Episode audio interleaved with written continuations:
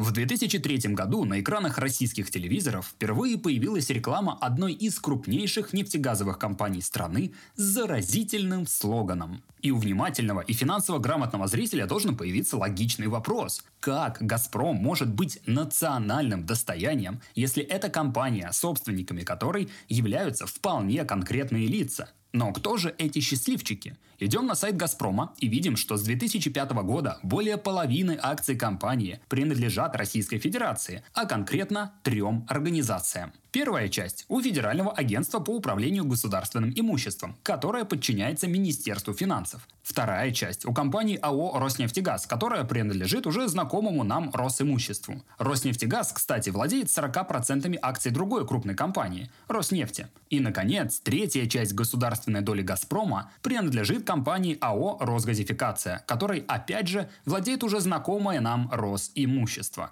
Вот такая государственная матрешка и держит контрольный пакет акций «Газпрома». Оставшиеся долей владеют частные лица и коммерческие компании, в том числе иностранные. Собственно, возникает большой вопрос. Как компания «Газпром» может быть национальным достоянием, если ее прибыль попадает не в карманы всех россиян, а достается ее акционерам, которых насчитывается более 2 миллионов? Вот и Федеральной антимонопольной службе эта формулировка показалась странной. Поэтому в 2016 году она добилась, чтобы фразу «национальное достояние» из рекламы «Газпрома» убрали. Однако не прошло и пары дней, как реклама вновь всплыла на телевидении. Оказалось, что речь-то в рекламе была не о компании «Газпром», а об изображениях тайги, гор и так далее. Ну, в общем, о природе России.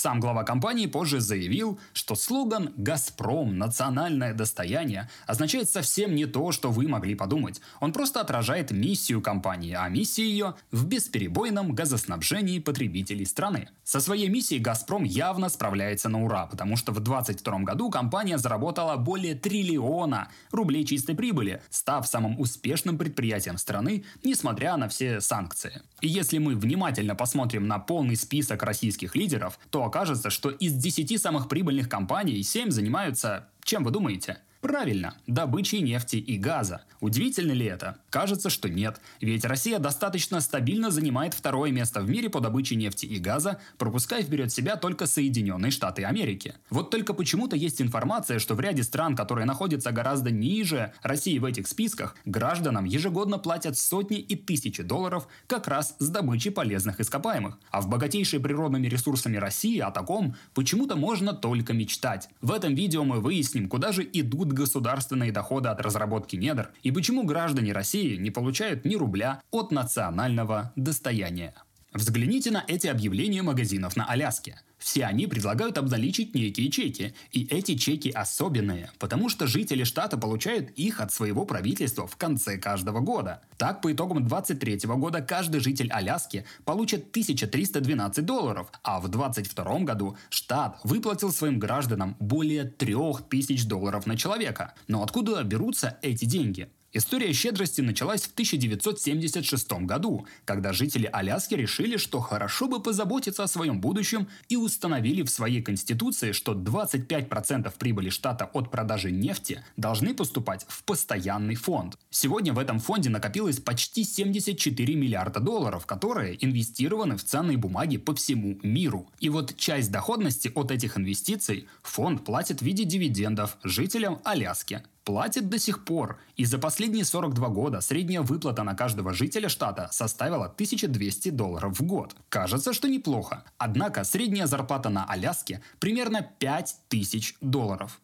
в месяц. Скажем, это то же самое, как если бы вы получали 100 тысяч рублей в месяц, а в конце года вам бы приходила смс с платежом в 20 тысяч рублей. Приятно, конечно, но особо не разгуляешься. Вот и на Аляске в суровых северных условиях, да при цене литра бензина в 1,3 доллара, многие тратят эти деньги не на отдых на морях, а на топливо, еду и коммунальные услуги. Так что ни о каких баснословных суммах тут речи нет. Скорее, пример Аляски демонстрирует наличие демократии и гражданского общества, нежели механизм серьезной поддержки граждан за счет нефтяной ренты. Но даже такие незначительные выплаты возможны лишь потому, что ежегодно на Аляске добывается около полумиллиона баррелей нефти в день. Это при том, что в штате проживает всего 730 тысяч человек. То есть в расчете на одного человека в штате добывается 0,6 барреля в день. Выше этот показатель только в одной стране – Кувейте. Там 0,72 барреля в день. А у ближайшего за ними преследователя, богатейших Объединенных Арабских Эмиратах, этот показатель аж в два раза ниже. И во многих российских источниках, от Дзена до чуть более авторитетных, пишут, что в богатых арабских странах типа Кувейта или Эмиратов гражданам ежегодно платят деньги с доходов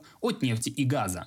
Но лично я не нашел ни одного официального подтверждения, что всем поголовно раздают нефтяные деньги в этих странах. Да, бывают праздники жизни, когда страна отмечает очередной юбилей или нужно поддержать граждан во время коронавируса. Но уж точно речь не идет о ежегодных выплатах в тысячи долларов каждому жителю. При этом в странах Персидского залива действительно сказочная социальная поддержка. Граждане освобождены от коммунальных платежей и налогов, дети получают бесплатное образование даже в зарубежных вузах, а молодым семьям не просто дают беспроцентное беспроцентную ипотеку, но и, представьте, оплачивают свадьбу за счет государственного бюджета. И согласитесь, что даже если в арабских странах нет этих самых прямых нефтяных выплат, то иметь такие социальные бонусы никто бы, конечно, не отказался. Так почему же в России этого нет? Знаете, где находится Россия со своей добычей нефти на душу населения? На 14 месте после Казахстана, Азербайджана и целого ряда других нефтяных держав, включая наши страны Персидского залива. Иными словами, то, что Россия находится на втором месте в мире по нефтедобыче, перекрывается населением в 146 миллионов человек. И такое количество жителей не идет ни в какое сравнение с населением богатейших нефтяных держав. Тем более, что все эти льготы доступны только коренным жителям, которых всего-то пару миллионов, а где-то и вовсе несколько сотен тысяч человек. Но давайте мы все же посчитаем, сколько бы денег получил каждый житель России от природных богатств, если бы существовала справедливая система распределения национального достояния. Для этого возьмем нефтегазовые доходы российского бюджета. Туда входит налог на добычу полезных ископаемых, экспортные пошлины, акциз на нефтяное сырье и налог на дополнительный доход от добычи углеводородного сырья, то есть те деньги, которые государство взимает с добывающих компаний. И в 2022 году Россия получила от них почти 12 триллионов триллионов рублей в качестве налогов. Еще примерно 750 миллиардов государство заработало на дивидендах, в которых основную долю опять же занял нефтегазовый сектор. Итого можно сказать, что российский бюджет в 2022 году получил от добычи нефти и газа 12,4 триллиона рублей. Год, кстати, рекордный. Сколько же досталось бы денег каждому жителю страны, если поделить эти доходы на всех? Итак, общий фонд 12,4 триллиона рублей, а население России 146 миллионов человек. Выходит, что каждый житель получил бы 82 тысячи рублей за год или по 6800 рублей в месяц. Ну вот, другой разговор. Какие-никакие, но деньги, особенно для жителей регионов. Однако эти деньги от нефти и газа, которые мы только что раздали россиянам, обеспечивают треть всех расходов федерального бюджета. И если раздать эти 12 триллионов рублей гражданам, то не на что будет проводить индексацию зарплат бюджетников, финансировать льготные программы покупки жилья, выплачивать деньги молодым семьям, предоставлять льготы малому бизнесу и много чего еще. Иными словами, это все равно, что вам бы порезали зарплату на треть, но при этом ваши ежемесячные расходы никуда не делись. Так что давайте будем честны, эта ситуация маловероятная. Но тогда второй вариант. Давайте откладывать хотя бы частичку этих денег на счета новорожденных граждан. Тогда к совершеннолетию у них будет хоть какой-то капитал. Окей, давайте смоделируем. Ежегодно в России рождается примерно полтора миллиона человек. Если каждому ребенку при рождении государство будет открывать счет и ежемесячно пополнять его на какую-то тысячу рублей, то к совершеннолетию у каждого россиянина будет лежать в банке 216 тысяч. Давайте также предположим, что в среднем каждый год банк будет платить 7% годовых за размещение этих средств. Тогда получится, что через 18 лет на счете будет лежать почти полмиллиона рублей тоже неплохо. Ежегодно государству такая программа будет обходиться в какие-то 324 миллиарда рублей. Если что, это примерно треть затрат бюджета на образование или весь бюджет на охрану окружающей среды. Но ведь дети это наше будущее, и предположим, что деньги не такие большие, их можно как-то найти. Но проблема тут в другом. За последние 18 лет рубль обесценился почти на 300%. То есть всю доходность нашего вклада съест инфляция. И вероятно, эти полмиллиона через 18 15 лет лет будут стоить даже меньше, чем 216 тысяч рублей сегодня. Что можно будет купить на эти деньги через 18 лет? Ну, наверное, дырку от бублика. Так к чему ты это ведешь? Выходит, что не надо вообще ничего делать? Да нет. В России просто работает другой механизм трансформации нефтяных доходов в благосостояние населения. И это может показаться совпадением, но в 2022 году он обошелся государству в 382 миллиарда рублей, а каждая семья с новорожденным ребенком получила как раз примерно по полмиллиона. Вы уже, наверное, догадались, что речь идет о материнском капитале. Защищая чувства зрителей, у которых нет детей, я еще раз напомню, что ни в одном регионе мира, кроме штата Аляска, не платится ежегодная рента всем подряд за нефтяные доходы. В большинстве стран, которые получают доходы с экспорта нефти, эти деньги как раз и направлены на поддержку молодых семей. И вот материнский капитал можно потратить на покупку квартиры, оплату образования и даже получать с него ежемесячные выплаты. И те самые 18 лет, пока ребенок не поступит в ВУЗ, государство будет ежегодно индексировать размер капитала на уровень инфляции. И я не говорю, что индексация полностью защищает капитал от обесценивания, но уж точно дает доходность не ниже вклада в банке, а в некоторых случаях потратить его можно и в ближайшие месяцы после рождения ребенка. Но откуда берутся деньги для материнского капитала? А тут появляется второй элемент перераспределения нефтяных доходов – фонд национального благосостояния. Подробно я рассказывал о нем в видео о ресурсном проклятии. Если кратко, то в этот фонд складываются сверхдоходы от продажи нефти и газа. Сейчас в ФНБ лежит почти 14 триллионов рублей, которые тратятся, когда российскому бюджету или пенсионному фонду России, который уже превратился в социальный фонд, внезапно не хватает денег. А пенсионному фонду денег не хватает уже давным-давно. Лишь наполовину он живет за счет взносов работодателей работодателей, а другую половину ему дают из бюджета. И чего я, спрашивается, прицепился к пенсионному фонду? Да именно потому, что из него идут выплаты материнского капитала, а денег в нем, как оказывается,